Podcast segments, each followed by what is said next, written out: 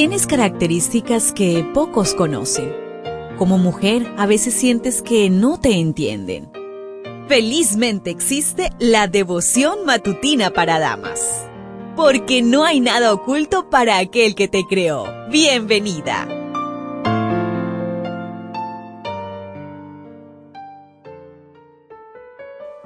Iniciamos un nuevo mes gracias al Señor porque nos regala un nuevo día, hoy primero de febrero, y la meditación trae por título La falta de temor del faraón.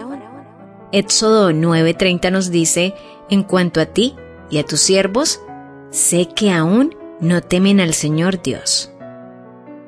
El faraón se había mantenido inamovible en su propósito de no dejar ir a los israelitas de Egipto, Ahora esa plaga del granizo era la primera que había destruido personas, además de las cosechas de lino y cebada.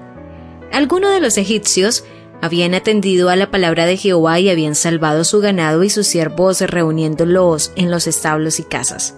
El faraón prometía dejar ir a los hebreos, pero luego de que cada plaga se retiraba de su tierra, rompía su promesa. Por lo tanto, Moisés se atrevió a expresar su desconfianza respecto al arrepentimiento del rey. El temor del rey era pasajero y basado solamente en evitar el castigo, pero no había un genuino pesar por el pecado. La Biblia habla de dos temores. El temor a Dios resulta de apreciar su sublime majestad y poder. Este temor lleva a la obediencia, el respeto y la reverencia, y es una forma de alabanza.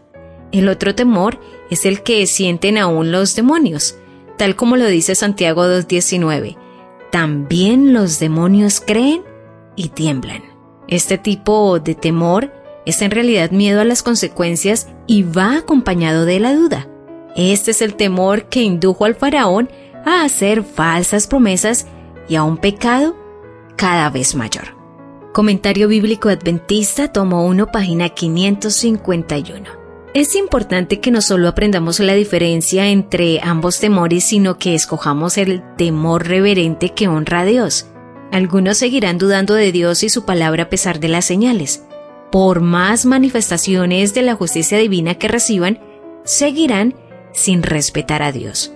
Otros jamás obedecerán, pero la respuesta de ellos no debe condicionar la nuestra.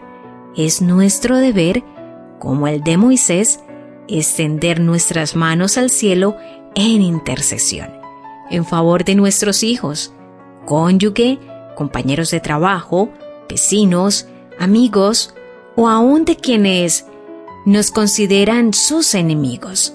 Dios nos puso en el camino de ellos, como a Moisés en la vida del faraón, para hacerle saber que Jehová es Dios, el único digno de ser alabado, temido bendecido.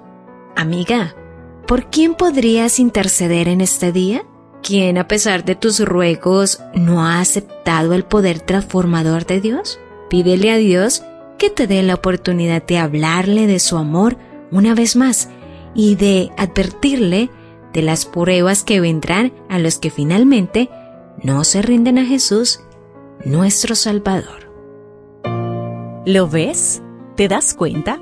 Tu creador tiene el manual perfecto de tu estructura femenina. La devoción matutina para damas vuelve mañana.